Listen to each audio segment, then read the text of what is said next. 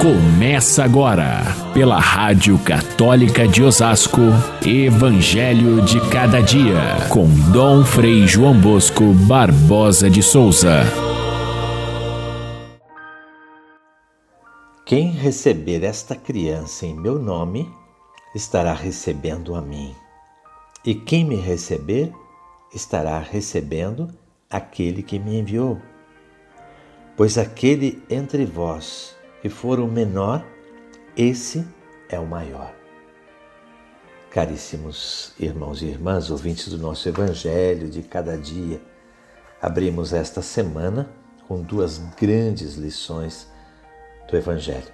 Mas antes eu queria lembrar que nós celebramos neste dia a memória de São Cosme e São Damião. Era para ser amanhã, dia 27, era o dia em que tradicionalmente se celebrava Porém, como neste dia tem São Vicente de Paulo, grande São Vicente, a igreja recolocou este, esta comemoração no dia 26. Embora muitos grupos ainda celebrem no dia 27, aqueles que não estão ligados ao calendário da igreja, mas para nós é hoje São Cosme e Damião. Conhecemos pouco a respeito deles, mas desde muito cedo foram venerados na igreja esses dois que a tradição diz que eram gêmeos e eram médicos.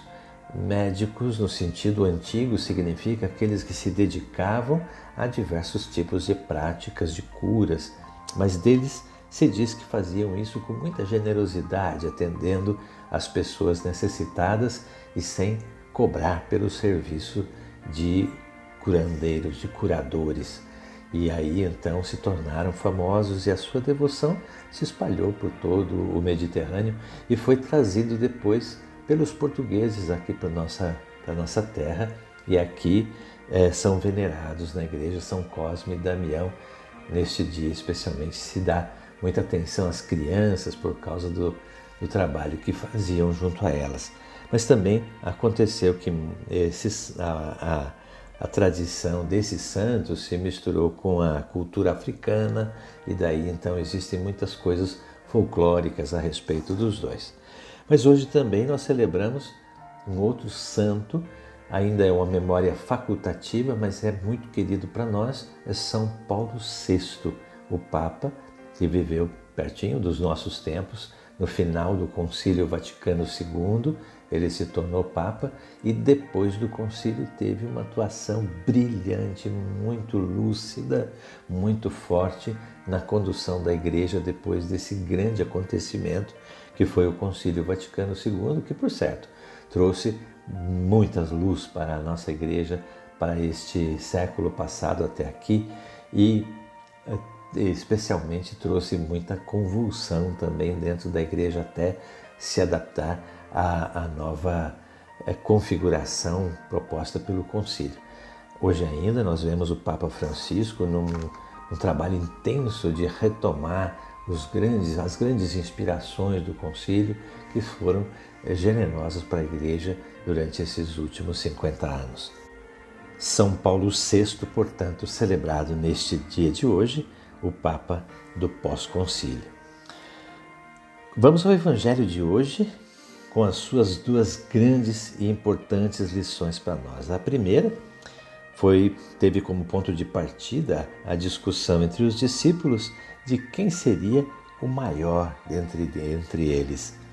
E, e Jesus responde de uma maneira muito franca e muito séria, dizendo que o mais importante é o menor de todos, é aquele que serve a todos.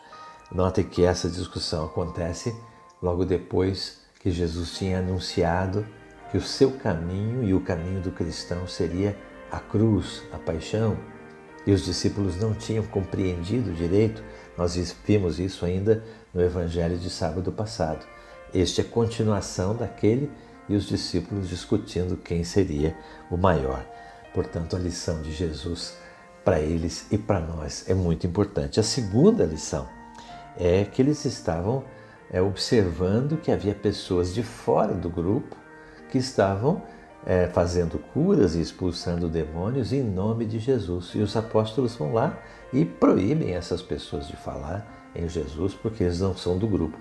E ao contar isso para Jesus, Jesus diz: não, vocês não podem proibir, porque é, aquele que não está contra nós está a favor. Vamos olhar essa primeira questão em que os discípulos discutem quem é o maior. Nós temos aí uma prática bem comum dos fariseus. Os fariseus sempre tinham é, determinado na comunidade quem ficava no primeiro lugar, no segundo, no terceiro, no quarto, havia uma hierarquia.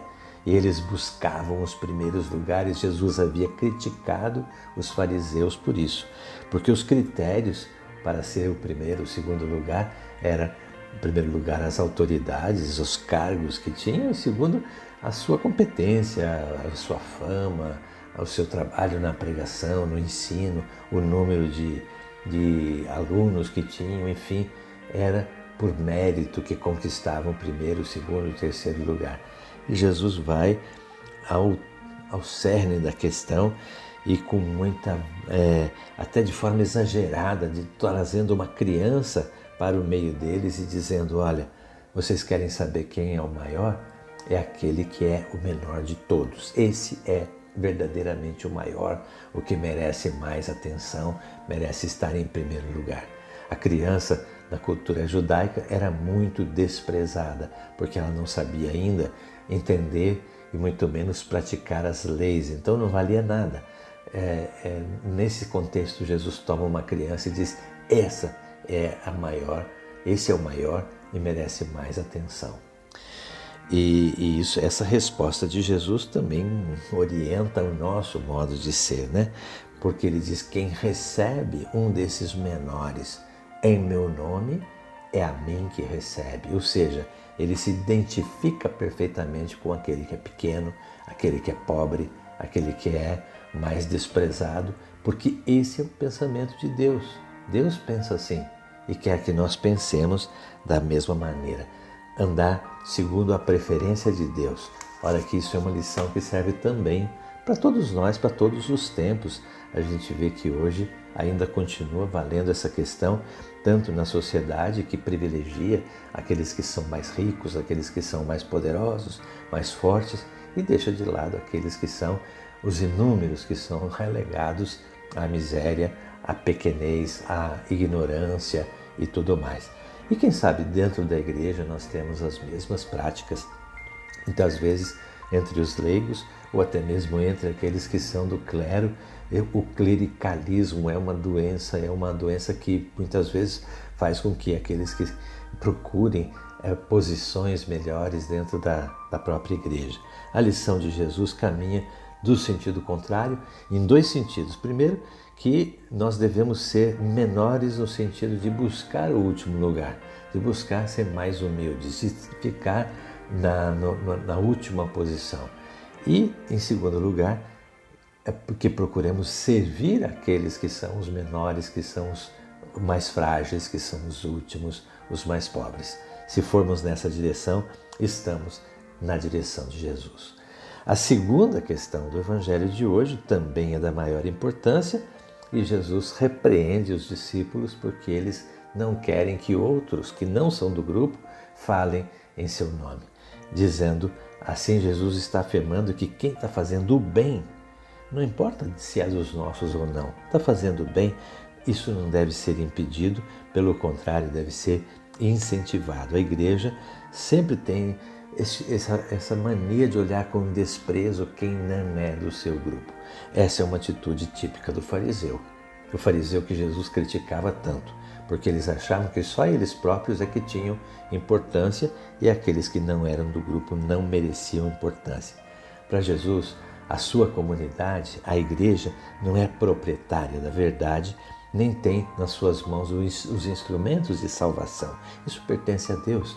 Deus quer salvar aqueles que Ele quer, aonde estiver, nós não podemos impedir, mas devemos acolher a todos. Significa aceitar que a verdade ela não é propriedade nossa, mas ela é uma busca de todos nós. E aceitar aqueles que não são do nosso grupo não significa considerar como certo aquilo que é errado. Não. Aquele que, que é contra o Evangelho nós não aceitamos, porém acolhemos a todas as pessoas e vivemos em paz com todos. Isso é, é o importante. E aquele que tem, no primeiro caso, a humildade de estar em último lugar, não se arroga o direito de ser maior, nem mesmo daqueles que estão fora do grupo. A lição é importante para todos nós. Fiquem todos com Deus. Até amanhã, se Deus quiser.